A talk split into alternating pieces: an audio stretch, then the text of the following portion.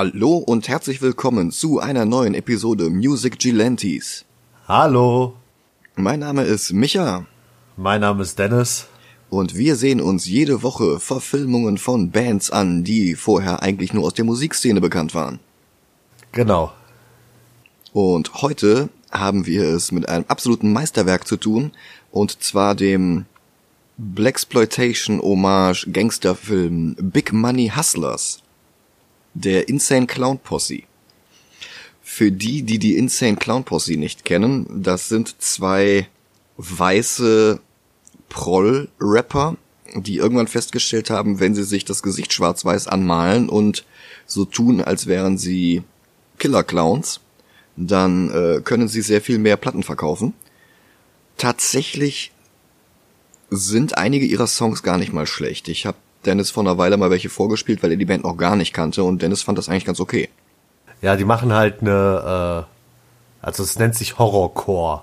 Ja, Also eine Art Horrorcore und Juggalo nennt sich das Genre, glaube ich, auch noch. Naja, Juggalo ist so der Name für alles bei denen. Die ganzen Fans, das sind die Juggalos. Die selber sind aber auch die Juggalos. Es gibt einen Song, der heißt What is a Juggalo? Der ist aber auch nicht sehr aufschlussreich. Okay. Ich habe auf jeden Fall den Begriff schon mal gehört, äh, Juggalo. Dass das halt eins der Hip-Hop-Genres ist. Ja, ja, es ist halt ein sehr, sehr, sehr, sehr winziges Genre, weil es eigentlich nur das Plattenlabel Psychopathic Records ähm, bedient. Das sind neben Insane Clown Posse auch noch Twisted, die ebenfalls hier im Film sind, und ein paar kleinere Leute, die nie wirklich, also zumindest nicht bis zu uns über den großen Teich rüber geschwappt sind. Ah, okay. Und die sind alle in diesem Film. Den sehen wir uns jetzt mal an nach einem kurzen Zwischenspiel. Wenn ihr den Film noch nicht kennt, habt ihr jetzt die Chance, den Film auf einer bekannten Plattform für Videos zu gucken. Ja, eine mit rotem Logo, die Google gehört. Genau. Da könnt ihr den Film gucken. Glorreich 240p. In glorreichen 240p leider. Der Film hat auf jeden Fall mindestens 4K verdient. Ich denke mal, da wird auch in den nächsten Jahren noch was kommen. Leider noch nicht auf Blu-ray verfügbar. Nee, tatsächlich nicht. Ich weiß gar nicht warum. Ja, dann viel Spaß beim Film und bis gleich. Bis gleich.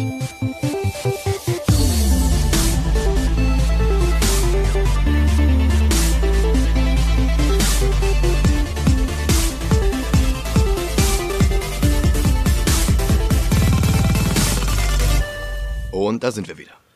Hi. Hi, ich kann diese Maskerade nicht mehr aufrechterhalten. Äh, ja, April, April, wir sind gar nicht Music Gilantes, wir sind immer noch Movie Gilantes. Gott sei Dank. Nein, wir haben uns einfach äh, vorgenommen, zu jedem 1. April uns gegenseitig den schlechtesten Film vorzuführen, den wir kennen. Und ich habe jetzt dieses Jahr Dennis mit Big Money Hustlers überrumpelt. Oh.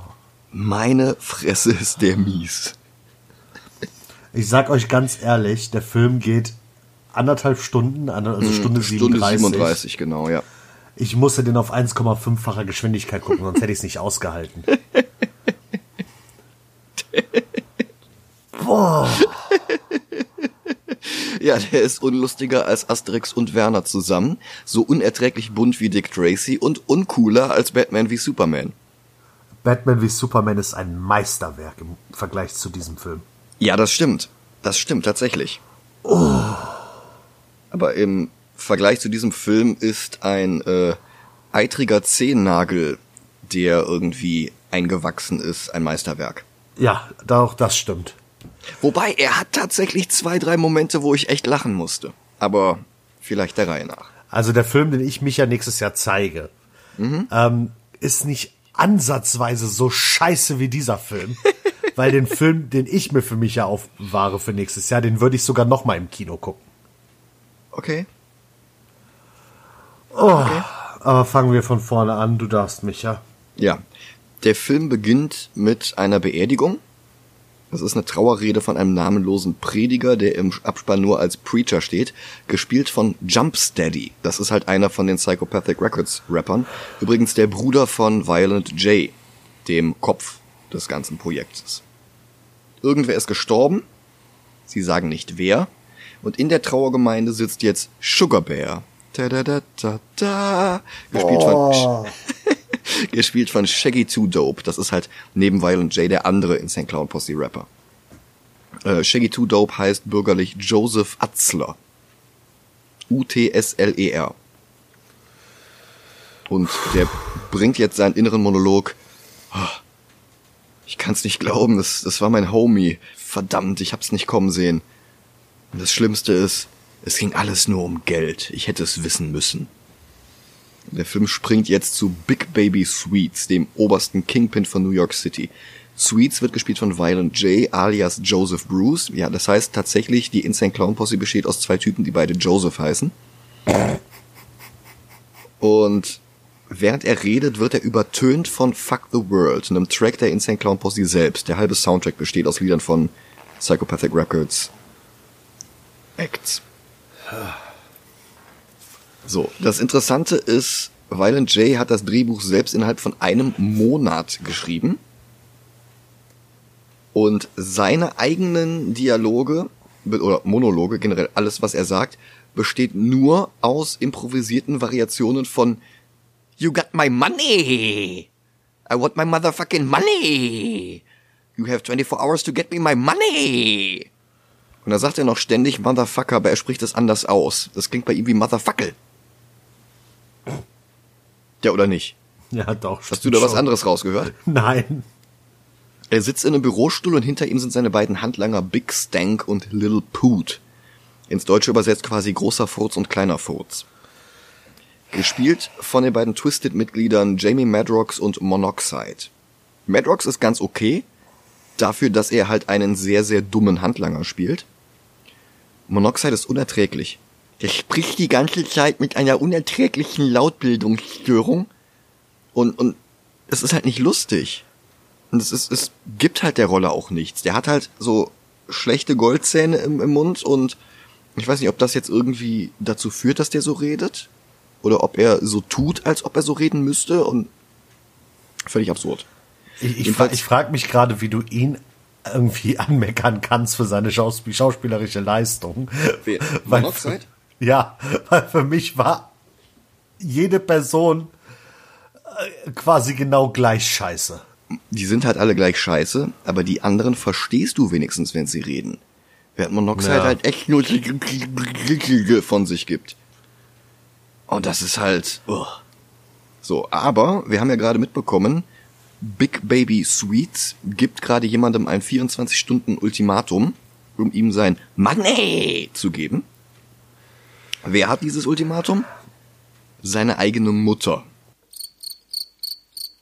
Und Big Stank lässt sie jetzt noch seiner Mutter Grüße ausrichten. Und dann tanzen die beiden Twisteds zu Lil Poot, der Bring Back His Money, Bring Back His Money singt, während immer noch Fuck the World im Hintergrund läuft. Und das clasht halt auch noch so total miteinander. Big Baby Sweet sieht das jetzt als Grund zum Feiern und holt erstmal ein ganzes Goldtablett voller Koks unterm Tisch hervor. So feiere ich auch immer. Okay. Der Chief of Police ist John Brennan in einem sehr peinlichen Fettsuit und einem noch peinlicheren falschen Schnurrbart. Brennan ist kurz nach diesem Film als Mort Goldman aus Family Guy bekannt geworden. Ha, nice. Zum Zeitpunkt von Big Money Hustlers kannte den allerdings noch kaum einer, es sei denn, man kannte ihn als eine Hälfte des Telefonstreich-Duos Jerky Boys. Ah, die. Kennst du die? Nein.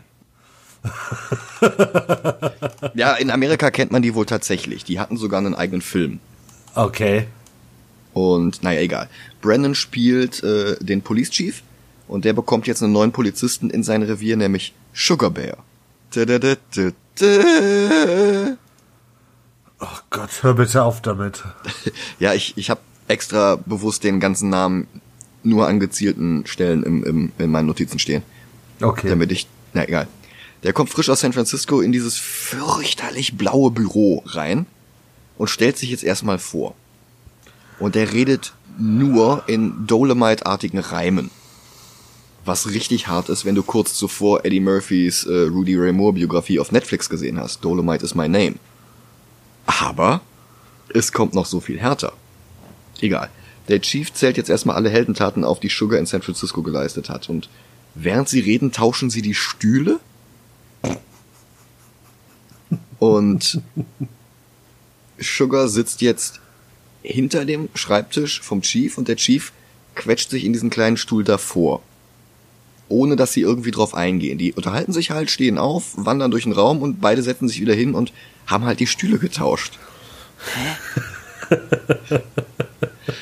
und der Chief berichtet jetzt, alle Polizisten sind in Big Baby Sweets Tasche, alle außer einem, Officer Harry Cox. Harry Cox. Muhaha. Ah, dieser Name ist das Beste an dem Film. Ja, und die, die walzen diesen Namen noch nicht mal aus. Also die sprechen den halt immer wieder voll aus, aber es, es, es wird halt jetzt nicht noch was drumherum gebaut oder sowas. Nö. Nee. Cox wird übrigens gespielt von Harland Williams. Den kennt man aus Verrückt nach Mary und Half-Baked. Und der verkauft sich hier tierisch unter Wert. Die äh, Twisted-Jungs waren übrigens Riesenfans von Half-Baked und die wollten in den Drehpausen unbedingt mit Williams zusammen kiffen. Der hatte aber für Half-Baked nur einen Kiffer gespielt und raucht selbst gar kein Gras. Das hat die beiden ziemlich enttäuscht. Woraufhin sie im zweiten Teil Big Money Rustlers, der quasi ein Remake dieses Films als Western ist, seine Rolle neu besetzt haben und zwar mit Jason Mewes. Ach, krass. Hm? Okay. Warnung, der zweite ist schlechter als der hier. Ja. Egal. Harry Cox ist ein schüchterner Nerd, der erstmal vom Chief verprügelt wird, weil er seine Dienstmütze nicht abgenommen hat. Wohlgemerkt, Sugar hat die ganze Zeit seinen Hut dabei auf. So, und dann kommt er wieder rein und jetzt wird der Sugar zugeteilt, aber nicht als Partner, sondern um ihm die Stadt zu zeigen. Das macht er dann auch, aber nicht im offiziellen Dienstwagen, sondern in Sugars Ludencabrio. Und Schnitt. Wir sind jetzt im Donut-Shop Donut Hut. Über der Tür ist das Logo von Psychopathic Records, so als Easter Egg. Ah, cool. Und es gibt noch ein völlig bizarres Easter Egg, nämlich aus irgendeinem Grund sitzt die komplette Band Misfits an der Bar. Muss man die kennen? Ja. Das äh, kennst du Glenn Danzig? Sagt mir nichts. Okay. Das hier ist eh das 2000er Line-Up. Also die, die Band existiert seit späte 70er. Okay. Und ähm, die haben halt auch so schwarz-weiß Make-up und Horror, aber halt das Ganze in Punk und nicht in, in Hip-Hop gemacht. Ah. Und ähm, egal. Das 2000er Line-Up hatte eh nur noch einen einzigen von den Originalmitgliedern dabei. Die haben sich aber später in Originalbesetzung wieder vereinigt. Egal. Die sitzen halt jetzt am Tisch und als ihr Roadie haben wir jetzt noch einmal Brennan, also den Police Chief, diesmal aber mit einem langen weißen Bart und ohne Fettsuit. Und er macht einfach nur so ein, zwei improvisierte Lines über das letzte Konzert, keine Ahnung, völlig, völlig random. So, Cox und Sugar sitzen direkt daneben. Cox isst einen Donut und Sugar kippt sich Schnaps in den Kaffee. Und diese Szene, deren einzigen Pointe es ist, dass Polizisten Donuts fressen, geht einfach viel zu lange. So wie jede einzelne Szene in diesem Film viel zu lange geht. Keine einzige Szene hat so viel Substanz, dass sie die Länge rechtfertigt, die sie bekommt. Ja. Aber in ich, dem Donut Shop passiert das Interessanteste am ganzen Film. Ape Boy? Ja, und der DDT, den er abbekommt. Ja, ja, okay, ich möchte vorher noch ganz kurz was sagen. Ich weiß nicht, ob Harlan Williams hier versucht, den Film mit Impro zu retten oder ob das wirklich im Drehbuch stand aber der macht jetzt die ganze Zeit Faxen mit den Donuts. Der hält sich den so vors Gesicht und sagt, oh, ich bin der Donut Ghost und hu, ich bin jetzt der Donut Cyclops, ich sehe dich mit meinem einen Auge. Oder ich bin der Donut Gentleman from England. Und das, äh? Dann versucht er aus heiterem Himmel die Misfits mit seiner Dienstwaffe einzuschüchtern, die er auf den Tisch legt. Die bewerfen ihn aber mit Donutresten. Und er macht jetzt einfach völlig Jumpcut mit dieser merkwürdigen Impro-Nummer weiter. So als hätten die da zwei verschiedene Szenen improvisiert und dann aus beiden mit Schluck auf eine Szene gedreht, äh, geschnitten. Also ganz, ganz absurd. So, Sugar trinkt den Schnaps jetzt direkt aus der Flasche und ich muss einfach davon ausgehen, dass der hier bei jedem Take echten Alkohol getrunken hat. Das würde einfach sehr viel erklären. So, und jetzt kommt Ape Boy. Das ist auch so eine völlig bizarre Geschichte. Dieser Film hatte ursprünglich vom Plattenlabel ein Budget von 250.000 Dollar zugeteilt bekommen. Bitte das ist was? eine Viertelmillion. Weißt du, was ich dir dafür für einen Film hinklatschen würde? Oh ja, oh ja. Und das Traurige ist, die haben dann zwei Monate gedreht, denen ist das Budget ausgegangen. Und Violent J und Shaggy Two Dope haben dann von ihrer eigenen Kohle nochmal 100.000 Dollar beigesteuert. Das heißt, dieser Film hat ein Budget von 350.000 Dollar. Und jetzt pass auf. Ein Mann in einem Gorilla-Kostüm, in, in einem Jamaika-Hut und T-Shirt kommt in den Laden. Der wird auch gespielt von Violent J, genau wie Big Baby Sweets. Was man auch hört, was aber nicht geplant war. Denn eigentlich hätte Madrox, also von, von Twisted, hier jetzt ein Voice-Over machen sollen, weil der angeblich wohl super Stimmenimitator ist. Und er hat das sogar eingesprochen. Aber die Tonfirma, die hier ursprünglich 8000 Dollar dafür sehen wollte, dass sie das Voice-Over von Madrox über Ape Boys Performance von Violent J legen, haben dann gesagt, nee, nee, äh, kriegen wir nicht hin. 8000 Dollar, das reicht nicht. Wir brauchen 35.000 Dollar dafür, dass wir hier den Ton drunter legen. Bitte was? 35.000 Dollar. Das ist letzten Endes ein Zehntel des Gesamtbudgets. Ja, dann haben sie gesagt, ja, nee, dann lassen wir das. Wow. Alter, das mache ich dir in Windows Movie Maker.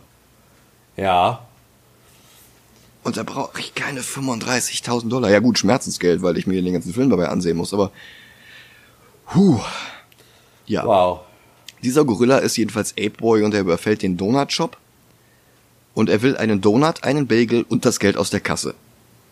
Und Officer Cox geht jetzt tierisch die Pumpe.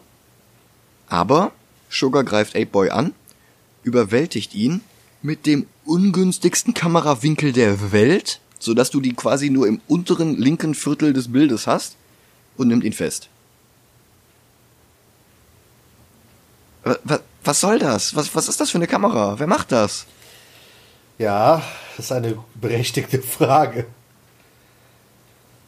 So.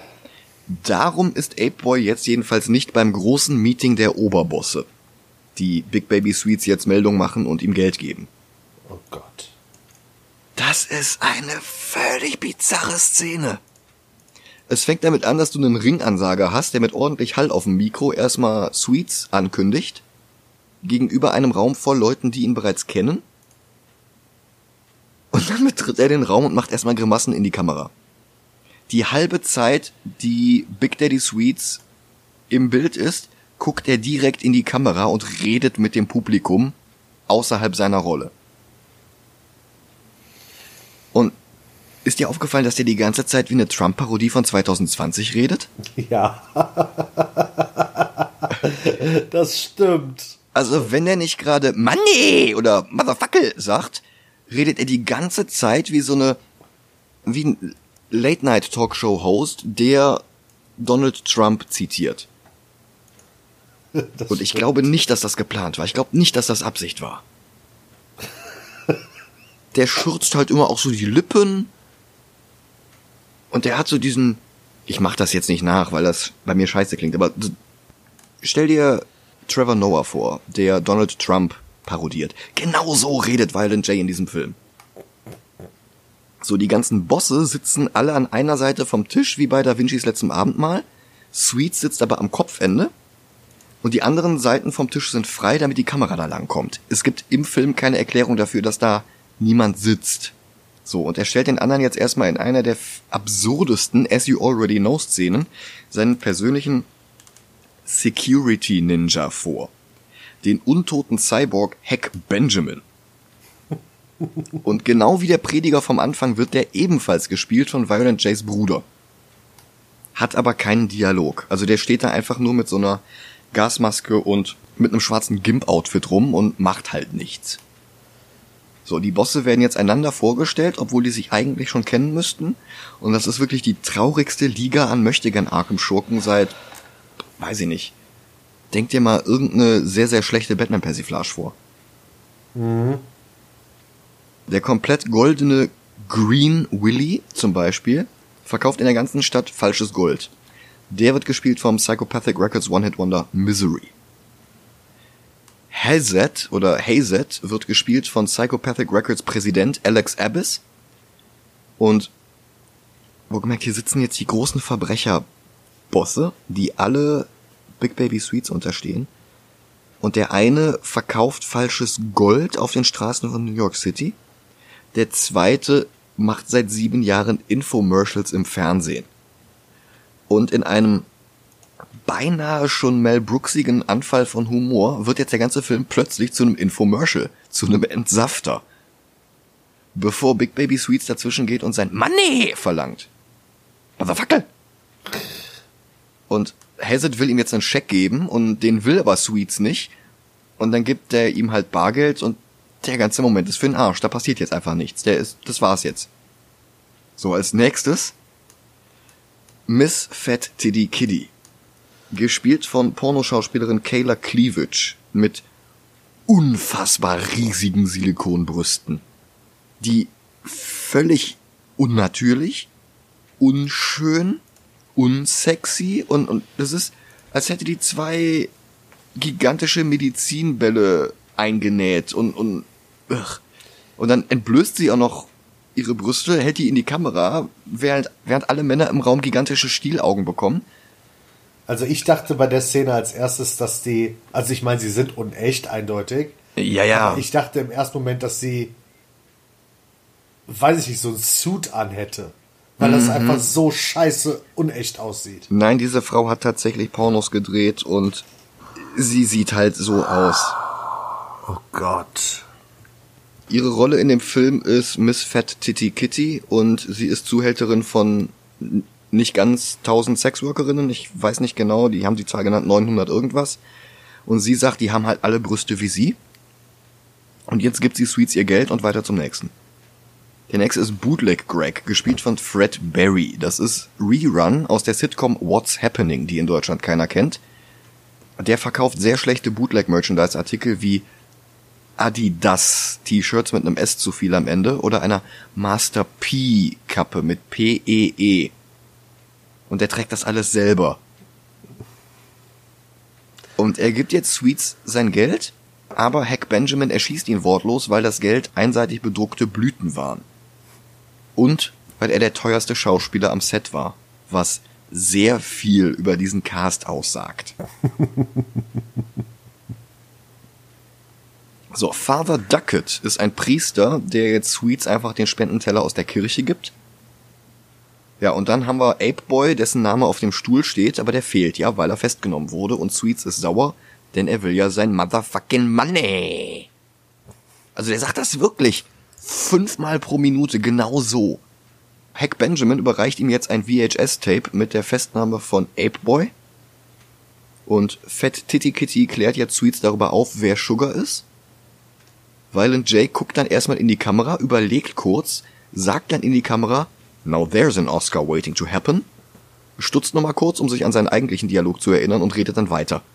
Und Hack Benjamin erschießt sie dann mitten im Satz. Warum erschießt er sie? Ich weiß es gerade gar nicht mehr. Ich auch nicht, es wird nicht erklärt.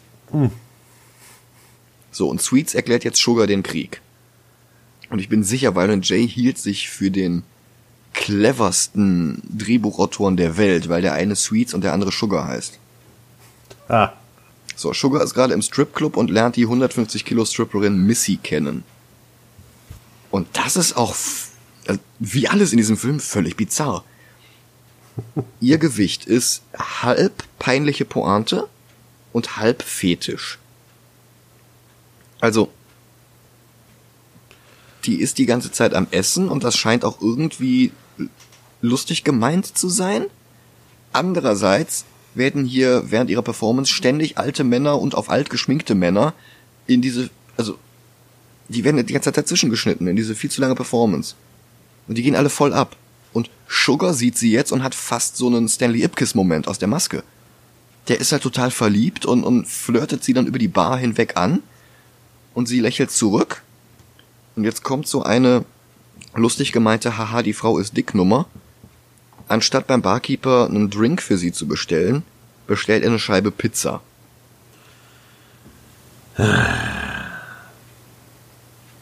So, und sie isst sie dann und die beiden unterhalten sich. come here often? Yes, I work here. und, er nimmt sie mit, ja, und er nimmt sie mit nach Hause und verführt sie und während des sehr, sehr unerotisch gefilmten Sex hört sie halt nicht auf zu essen. Also du hast halt das Ganze immer entweder aus seiner Perspektive oder aus ihrer. Die beiden machen einfach nur Liegestütze auf der Kamera.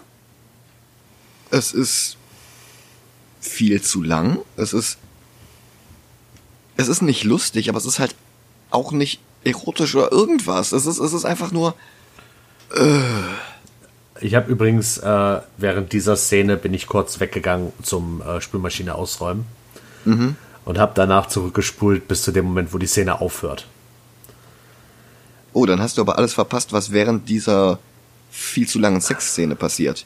Denn in der Welt des Films geht diese Nummer 24 Stunden lang. Bitte was? Ja, das wird gleich in dem Dialog erklärt. Oh Gott. Du siehst die beiden bei ihrer sehr absurden Sexnummer und dann wird eingeblendet, meanwhile, und dann siehst du Big Daddy Sweets und die beiden Fürze, die ein Drive-by-Shooting auf ein Rehkitz machen. Und das Rehkitz läuft dann aber in den Wald zurück und die drei fahren wieder ab. Verdammt, ich habe die beste Szene im Film verpasst. Schnitt zurück zu Sugar, der sich jetzt auszieht und der ganze Körper besteht aus Flocati-Teppich wie Austin Powers. Und dieser super unerotische Sex geht jetzt weiter.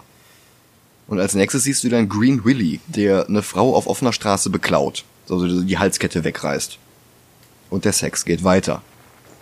Hack Benjamin steht auf einem Dach, schießt mit einem Raketenwerfer auf ein Hochhaus und das ganze Hochhaus stürzt ein. Und der Sex geht weiter. Und das ist jetzt der Moment, wo Officer Cox Sugar über Funk anruft und wir erfahren jetzt, dieser Sex ging tatsächlich 24 Stunden und in dieser Zeit hat Big Babys Gang die ganze Stadt ins Chaos gestürzt. Wow.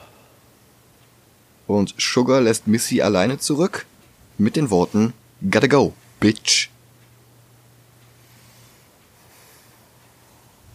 Ich wünsch mir ein Remake von Big Money Hustlers mit exakt diesem Drehbuch. Und ich wünsch mir den Cast von Breaking Bad in diesem Film. Wie kommst du auf Breaking Bad? Wegen diesem Bitch. Das bringt mich Ach, auf Jesse Pinkman. Oh Gott. Oh. Jetzt stell dir mal vor, echte, gute SchauspielerInnen in diesem Film. Das wäre doch mal völlig bizarr. Irgendwie so directed by Jim Jarmusch oder so. Nein. Nee, natürlich nicht. Oh Gott. So, Sugar bricht jetzt bei Big Baby Sweets ein und nimmt ihn und die Fürze fest. Und Harry Cox gibt zu bedenken, dass sie die drei nur eine Stunde festhalten können, weil sie nichts haben, das ihnen vorgeworfen werden könnte. Dem Verhör hält er stand und Ausreden für alles hat er auch. Und während Big Baby Sweets jetzt hier in der Zelle sitzt, haben wir eine Szene zwischen Sugar und dem Chief und Harry Cox. Behaltet das mal im Hinterkopf. So, die drei werden wieder freigelassen und Big Baby Sweets hat ab jetzt rote Haare. Einfach so. Stimmt. Das wollte ich auch noch sagen, dass der, dass die Haarfarbe sich die ganze Zeit ändert. Kann das sein? Nee, eigentlich nur dieses eine Mal. Aber es gibt später noch eine Szene, die sie offenbar vorher gedreht haben, weil da hat er wieder die blonden Haare, die er in der ersten Hälfte des Films hat. Ah, okay. So. Big Baby Sweets hält jetzt ein Emergency Meeting ab. Sie müssen was gegen Sugar unternehmen, der ihnen sein Money kostet. Aber erst erschießt Hack Benjamin noch alle überlebenden Bosse. Und warum? Sag's mir. Ach, ihr, ihr wisst es nicht. Ja, wir auch nicht. Ja. So, jetzt müssen sie die Magic Ninjas beschwören. Dazu braucht Big Daddy Sweets eine Fernsteuerung wie für so ein Spielzeugauto. Und da spielt er halt mit rum und zwei Ninjas erscheinen. Der eine in Silber und Schwarz und der andere in den Farben von Wario. Diese beiden Magic Ninjas kriegen jetzt den Auftrag, Missy zu töten. Sugar cruist mit seinem Cabrio durch die leere Stadt. Und wir haben schon wieder einen inneren Monolog. These streets are cold, ruthless and savage. Und der fährt dabei durch eine stinklangweilige Vorstadt-Doppelhaussiedlung, so weiß ich nicht, Köln-Longerich. Und ja, oder nicht? Ja, schon. Und er wird horny und ruft Missy an. Und die ist gerade mit einem anderen Typen im Bett, den sie wegschickt. Merkt euch den, der wird nochmal relevant. Auf die völlig absurdeste Art und Weise. Es tauchen überall in ihrer Wohnung plötzlich Teller mit Snacks auf, so Hotdogs, Törtchen und sowas. Und sie wird jetzt von Teller zu Teller gelotst, bis in ihr eigenes Wohnzimmer, wo sie sowieso hin wollte. Und sie sitzt jetzt auf der Couch und isst halt was und die Ninjas erscheinen hinter ihr und bringen sie sehr, sehr blutig um. Aber man sieht nur Silhouetten. Aber alles wird halt übertrieben viel mit Filmblut eingesaut. Oder wahrscheinlich noch nicht mal Filmblut, sondern einfach nur rote Farbe. Also die Wand wird rot voll gespritzt, das Essen wird rot voll gespritzt, irgendwie, ich glaube eine Uhr oder sowas wird rot voll gespritzt, irgendwas. Alles, alles ist rot. Das Lied, was dabei, dabei läuft, ist so gestört. Dieses komische Lied hier, uh, Girl, you know I love you, but now you're gonna die. Ach ja, das ist, das ist ein Instant Cloud Posse Lied, ja. Oh Gott. Die beiden Magic Ninjas, die sich die ganze Zeit hin und her teleportieren, verlassen jetzt die Wohnung ganz banal durch das Treppenhaus und laufen dabei sogar noch Sugar über den Weg. Der kommt in die Wohnung, findet die Leiche, findet einen der Snacks und kennt ihr Incredible Hulk, also die Serie hier mit Bill Bixby und Lou Ferrigno? Am Ende, wenn Banner das Dorf verlässt, wo er gerade durchgereist ist, hast du immer diese, diese Klaviermusik. Du, du, du. Okay. Genau das ertönt jetzt hier. Genau dieser Musikclip, dieses, dieses Sample. Und er wandert jetzt durch die Nacht. Wow. Und er überlegt halt, er hätte in San Francisco bleiben sollen. Und er sagt, I quit. Und er wirft einem sehr, sehr billig geschminkten Bettler seine Marke hin. Der Chief besucht Sugar zu Hause, der versinkt im Dreck. Und während er sich mit seinem Chief unterhält, ist der Film fast lustig, weil der Film schneidet immer wieder zwischen den beiden hin und her. Und jedes Mal, wenn Sugar im Bild ist, nimmt er gerade irgendeine andere Droge. Was lustig ist, weil der Chief of Police ihm direkt gegenüber steht. Aber er geht halt auch wieder nicht weit genug.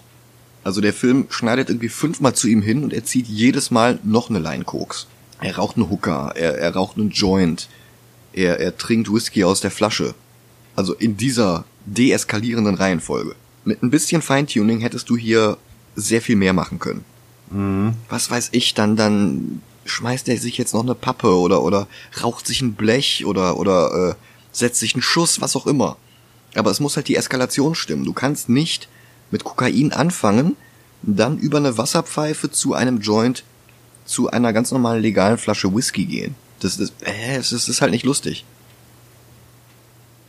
Aber egal, der Chief erklärt, warum er da ist. Sweets hat Cox entführt. Und jetzt fühlt Sugar irgendwie doch noch sowas wie Verantwortung. Aber er muss wieder in Form kommen. Und dazu braucht er jetzt, haltet euch fest, Rudy Ray Moore persönlich. Der jetzt aus dem Dolomite-Poster an der Wand gesprungen kommt. Er spielt den Geist von Dolomite. Und er sagt, er kann ja auch nichts dafür, er muss sich ja auch nur ans Skript halten. Der Regisseur kommt ins Bild, sagt Cut und der Film geht weiter. Sorry, ich kann, ich kann keine andere Geräusche machen, als das genervt sein, weil der Film hat mir echt nicht gefallen. Ich weiß nicht, wie oft ich Micha beleidigt habe, während ich den Film geguckt habe. Der ist halt echt, wenn, wenn ihr jemanden quälen wollt oder wenn ihr ein Mädel zu Besuch habt für ein Date, aber euch fällt auf, nee, das wird doch nix, zeigt ihr diesen Film, sie wird, sie wird sich nie wieder melden. Es gibt in Ghost World, also auch eine Comic-Verfilmung, da gibt's das Zitat, kennst du das, wenn etwas so scheiße ist, dass es schon wieder gut ist? Das hier ist so scheiße, dass es an schon wieder gut vorbei ist und wieder scheiße ist. Und das trifft diesen Film recht gut. Ja. Wobei ich sagen würde, dass er auf dem Weg zu wie scheiße er ist, noch fünfmal zwischen so scheiße, dass er wieder gut ist und so scheiße, dass er wieder scheiße ist, hin und her switcht, bis er dann irgendwann wie ein Glücksrad auf Scheiße landet. Ähm, ich, ich, find, ich finde, der Film ist so scheiße. Der hätte wahrscheinlich einen Preis dafür bekommen, wie scheiße er ist. Aber dann ist den Leuten aufgefallen, dass er den Preis nicht mal verdient hat. Ja. Also ich habe mit, weiß ich nicht, 17, 18 einen Film bei mir im Internat gedreht. Der war handwerklich besser gemacht als das hier. So. Dolomite gibt jetzt Sugar einen Pep Talk, will aber auch Kohle sehen. Und Sugar joggt jetzt wie Rocky durch den Park, macht Seilchen springen, während Dolomite sich mit ein paar Mädels vergnügt. Und dann stemmt er ein lächerlich kleines Gewicht und, und macht peinliche Möchtegern-Karate-Posen. Und Rudy Ray Moore bringt jetzt auch noch seinen Spruch, Dolomite is my name and fucking up motherfuckers is my game. Ich habe mir so gewünscht, dass Eddie Murphy für den Film einen Oscar bekommt. Und der echte Rudy Ray Moore, den Murphy spielt, vor dem er sich verneigt, der großes Vorbild für Eddie Murphys Karriere war, der ist am Ende seines Lebens gezwungen, in einem brachial schlechten Insane Clown Posse Film mitzuspielen und das auch noch in seiner größten Rolle. Was? Ah ja, Dolomite, ja. klar. Ja, ja. Ja. So, Sugar verprügelt jetzt den Obdachlosen, um seine Marke wiederzubekommen. Und direkt die nächste Szene ist, der Chief stellt ihm den Q der Station vor, Dr. Dingelnut. Und der stattet ihn jetzt mit den Deus Ex Machina Waffen für den Showdown aus. Die Anti-Ninja-Pistole. Ja, ja, Moment. Aber der Film enthüllt jetzt auch einen gigantischen Twist. Dieser Dr. Dinglenut war die ganze Zeit immer in der Nähe von Sugar oder Missy. Denn der Barkeeper, bei dem Sugar die Pizza bestellt, war er und der Obdachlose, dem er seine Marke gegeben hat und den er verprügelt hat, um die Marke wieder zu bekommen, das war auch er. Und als er Missy angerufen hatte und Missy mit einem anderen Typen im Bett war, das war auch er. Um Informationen über Sugar zu sammeln, damit er jetzt Sugar Waffen gegen seine Gegner in die Hand drücken kann. Ich habe dir mal die JLA Comics von Grant Morrison gegeben, ne? Ja. Ich weiß nicht, wie weit du gekommen bist. Hattest du Rock of Ages noch gelesen? Weil da gibt es eine Szene, wo der Martian Manhunter sein Gehirn shapeshiftet, um so wahnsinnig zu sein wie der Joker, damit er aus einem Labyrinth rauskommen kann, das der Joker designt hat. Und aus der Sicht des Jokers ist das Ganze einfach nur eine gerade Linie nach draußen. Und ich glaube, dass ich mein Gehirn so shapeshiften müsste, damit ich die Logik dieses Films verstehe. ah, schön. Nichts ergibt Sinn. Nein. Also, wa warum ist der Typ jetzt hier der Obdachlose? Also ich. Oder der Barkeeper? Ich kann verstehen, wenn ein Film den Plot hat, äh, wir mussten dich überwachen, weil wir nicht wussten, ob wir dir trauen können oder nicht. Das ist für mich mhm. ein Plotpoint, der ist okay. Aber dann wäre das Internal Affairs und nicht die Q-Abteilung. Ja, ja, klar. Das ist das andere, was ich sagen wollte. So, und Q drückt, oder Dr. Dingleberry, oder wie er heißt, äh, der drückt ihm jetzt die magische Ninja-Detektor-Pistole in die Hand, die zielgerichtete Kugeln in diese beiden Magic Ninjas schießt. Er drückt einmal ab und der eine ist tot, er drückt nochmal ab und der andere ist tot. Das klappt aber nur, wenn er im selben Gebäude ist wie die beiden Magic Ninjas. Ja. Hack Benjamin, dieser untote Cyborg-Ninja, der übrigens in Big Money Rustlers nochmal auftaucht, weil das ein Prequel ist. Ah, und da lebt er wahrscheinlich noch, ne? Ja, vor allen Dingen wird er da erst zu Hack Benjamin. Wow. Das ist halt der Bruder vom Drehbuchautor, ne? Der muss da irgendwie eine Rolle kriegen. Natürlich. So, um diesen untoten Super Ninja zu killen, haben sie sich eine Ultraschallflöte ausgedacht, so eine Hundepfeife. Da pfeift er rein und dann ist er tot. Und gegen Big Stank und Little Poot bekommt er eine Sonderwaffe mit einem großen roten Knopf, aber er erklärt ihm nicht, was diese Waffe macht. Sugar will jetzt mit Dolomite losziehen, aber er erfährt, dass für den der Film kein Budget mehr hat. Und er geht jetzt alleine los und schleicht sich wie Solid Fake in das Haus von Sweets. Und als erstes schießt er die Magic Ninjas aus der Ferne tot. Er trifft den einen gerade beim Kacken und den anderen beim Nudeln essen. Und der, der gerade seine Nudeln isst, der öffnet noch einen Glückskeks, findet den Spruch You will be killed und paff kriegt eine Kugel in die Stirn. Die haben jetzt auch beide nicht ihre Ninja-Masken auf. Die sind halt beide ganz normale Leute halt. Ja. Und beide sind jetzt aus dem Film raus. Und das war's. Die Schauspieler kennt man auch nicht. Jetzt schaltet er eine Wache von hinten aus. Das ist eine Szene, die hatten wir original damals in unserem Schülerfilm. und dann findet er Cox gefesselt an den Stuhl wird aber von Hack Benjamin entdeckt. Und er bläst in die Flöte und Hack Benjamin explodiert der Kopf und das war's. So, und dann sieht er jetzt Twisted, drückt den roten Knopf und die Eltern der beiden kommen zur Tür rein und nehmen sie mit, weil sie ihre Geigenstunden verpasst haben. Hausarrest. Humortheorie besagt, dass es lustig ist, wenn eine Situation anders aufgelöst wird, als man erwartet, aber regelkonform innerhalb des Gesamtkontexts. Ja. Das hier ist völlig random. Ich gebe zu, dass das unerwartet ist. Dass da jetzt plötzlich die Eltern zur Türe reinkommen. Ja. Ich würde auch sagen, dass es in der Logik des Films funktioniert, aber das liegt nur daran, dass dieser Film keine Logik hat. Dieser Film hat eine Singularität, wo die Logik sein sollte. Sugar befreit jetzt Cox und der ist halt zu gar nichts Nutzer und läuft davon. Und Sugar muss jetzt noch zu Sweets. Und auf dem Weg Passiert das Traurigste des ganzen Films. Auf dem Weg stolpert er jetzt quasi über einen Wrestlingring und muss sich Mick Foley stellen. Warum? Oh. What the fuck? Also, Foley war halt eine Zeit lang für diese Juggalo Championship Wrestling unterwegs. Okay. Die Wrestling-Organisation von Violent J und Shaggy Two Dope. Ah. Und für die hat er die Persönlichkeit Cactus Sack erfunden. Was eine Anspielung auf seinen Charakter Cactus Jack ist. Ja, genau. Und, und es gibt halt jetzt einen Kampf im Ring. Und das ist so ein bisschen wie WWE 2020 ohne Zuschauer. Nur halt mit Shaggy Two Dope statt Steve Austin. Ja. Und das ist deutlich, deutlich weniger unterhaltsam.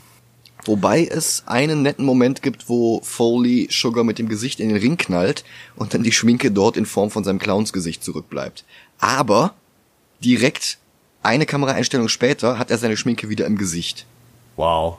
Also das ist irgendwie so eine Cartoon-Logik. Ja. Also ich bin sicher, wenn sie es irgendwie gedreht bekommen hätten, hättest du auch eine Szene gehabt, wo, weiß ich nicht, Big Baby Sweets über einen Abgrund rennt und dann erst nach unten gucken muss, bevor er runterfällt. Das würde in diesen Film passen. Und das würde auch sehr viel erklären, was in diesem Film passiert. Ja. Und das ist halt auf völlig bizarre Art und Weise das, was Dick Tracy macht. Du hast recht. So, wir sind, wir sind ein Comic, wir sind knallbunt, wir haben sehr, sehr bizarre Schurken und nichts muss irgendwie Logik ergeben, weil es ist ja nur ein Comic. Ja.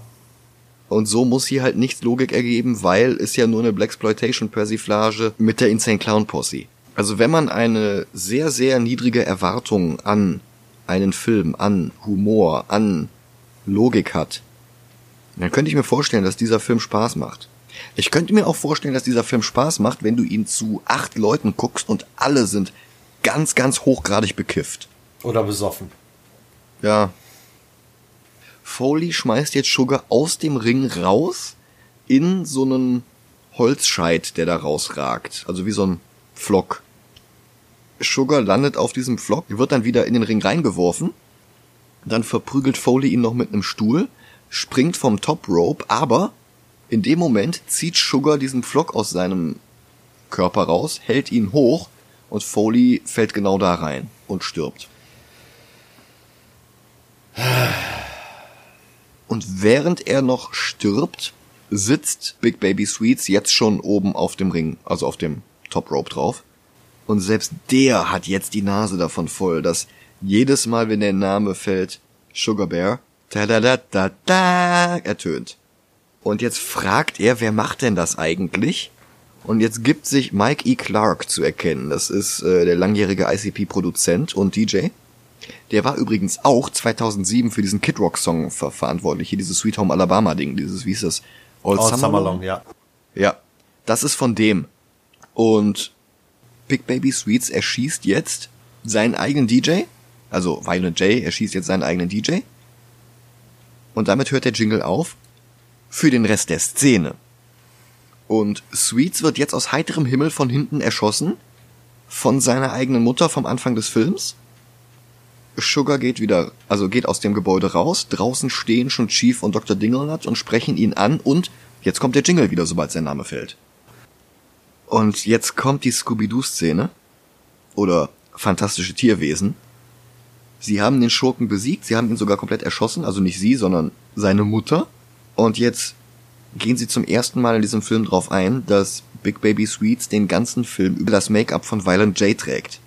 Und sie wischen ihm dieses Make-up ab und darunter ist niemand anderes als Harry Cox. mit Brille. Was halt null Sinn ergibt. Aber es kam unerwartet. Ja, es kam unerwartet, aber es funktioniert nicht in der Logik des Films. Nein. Du hattest vorher eine Szene, wo Violent J im Knast war und Harry Cox direkt daneben stand und darüber gesprochen hat, dass Violent J im Gefängnis festgehalten wird. Das passt alles überhaupt nicht. Und damit nicht genug. Der Film springt jetzt wieder zu der Trauerfeier vom Anfang und plötzlich tauchen jetzt Madrox und Monoxide als Messdiener auf, schwafeln drauf los, öffnen den Sarg und Big Baby Sweets kommt raus in vollem Make-up und in anderen Klamotten, als er gestorben ist. Und er erschießt jetzt alle Anwesenden, während die Credits laufen. Und Sugar Bear schießt jetzt zurück und auch die ganzen Toten wie Green Willy oder Hack Benjamin sind jetzt plötzlich wieder da und alle schießen. Es gibt keine Choreo, es gibt keine Stunts, alle schießen einfach nur immer wieder aufeinander und verfehlen sich und irgendwelche Statisten werden getroffen. Es gibt jetzt den lustigsten Moment im ganzen Film. Die ganze Zeit jetzt, wenn irgendwer im, im Bild ist, siehst du dann halt, der und der war und dann die Rolle, die er gespielt hat. Und plötzlich in diesem ganzen Chaos hast du jetzt einen Typen und da steht dann Billy Bill wasn't in the movie. Das ist so völlig Banane. Da musste ich kurz lachen. Das ist so völlig random, aber das mag ich. Ja, da habe ich auch gela kurz gelacht. Ja. Also, pff, was zur Hölle? Billy Bill wasn't in the movie. Wa warum? So, Dolomite ist jetzt plötzlich auch wieder da. Aber, dass sie die Szene vorher gedreht haben, sieht man an Violent Jays Haarfarbe, denn hier ist er wieder blond, wie in der ersten Hälfte des Films. Und auch Harry Cox ist jetzt in der Menge und wird von Violent J beschossen, während Harry Cox mit einer Wasserpistole zurückschießt. So eine kleine grüne Plastikwasserpistole. Und jetzt folgen alle Outtakes, die nicht sowieso schon im Film verwendet worden sind, weil sie einfach keinen zweiten Take ge gedreht haben. Und jetzt gibt's noch mehr Sexszenen zwischen Sugar und Missy. Und dann gibt's Violent J, der nach seinem Oscar fragt. Und Ende. Geschafft. What the fuck? Ja, da sagst du was. Also ich habe diesen Film aus morbider Neugier heraus vor ein paar Monaten gesehen. Traurigerweise einen Tag, nachdem ich den Eddie Murphy Dolomite Film gesehen habe. Macht das bloß nicht. Ich meine, gu guck den Film auf gar keinen Fall. Ist zwar jetzt zu spät, weil ich vorher gesagt habe, wie schön dieser Film ist, aber guckt ihn nicht. Wenn ihr ihn bis jetzt nicht geguckt habt, guckt ihn nicht weiter. Bitte. Ich meine, er ist halt schon ein Erlebnis. Also man, man, man findet Dinge heraus. Wie scheiße ein Film aussehen kann, der 350.000 Dollar gekostet hat. Ich meine, wo ist dieses Geld gelandet? Ich würde ja sagen, Violent J und Shaggy Two Dope haben's eingesteckt, aber die mussten noch 100.000 Dollar von ihrem eigenen Geld dazu buttern, damit der Film überhaupt fertiggestellt werden konnte. Nach zwei Monaten Drehzeit. Zwei Monate. Ey, gib mir 350.000 Dollar und zwei Monate und ich dreh dir einen Film, der, der eine halbe Milliarde einspielt. Und du machst einen guten Batman, äh, Superman-Film. Ja, Superman wären die Effekte vielleicht ein bisschen teuer, aber ein guter Batman-Film ist mit 350.000 sowas von drin. Du findest, für Batman brauchst du weniger Effekte als für Superman? Ja, Okay. ja. April, April. April, April. Ja, ähm, ich halte es für lustig, diesen Film jetzt zu ranken.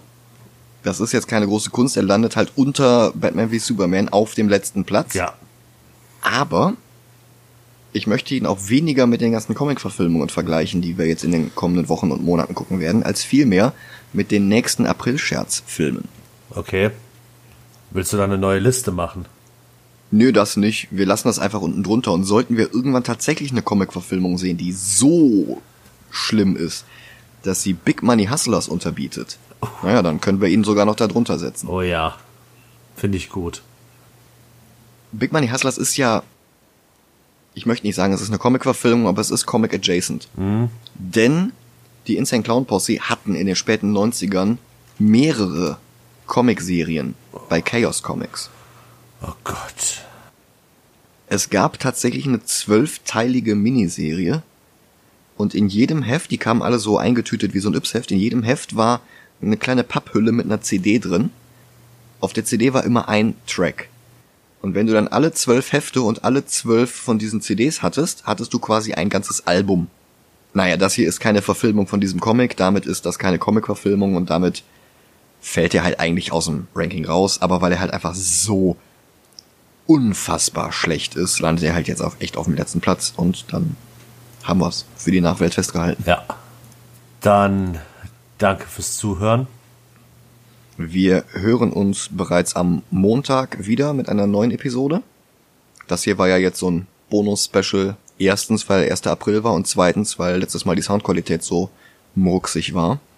Ich habe jetzt in dieser Episode übrigens ein geliehenes Mikrofon. Ab der nächsten habe ich vermutlich eins, bei dem ich jeden Tag damit rechne, dass es geliefert wird. Äh, und, ähm, wascht euch die Hände, bleibt zu Hause ja. und bis zum nächsten Mal. Ciao, ciao.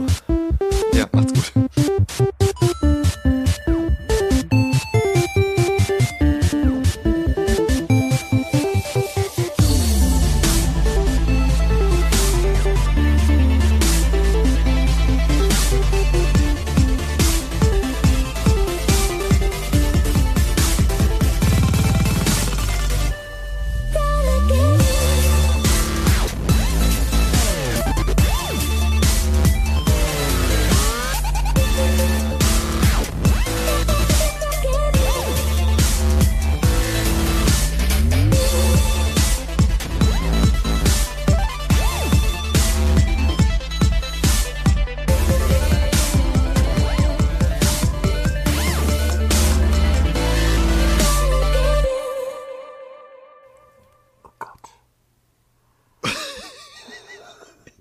Ich muss mich zusammenreißen, nicht loszulachen. Oh.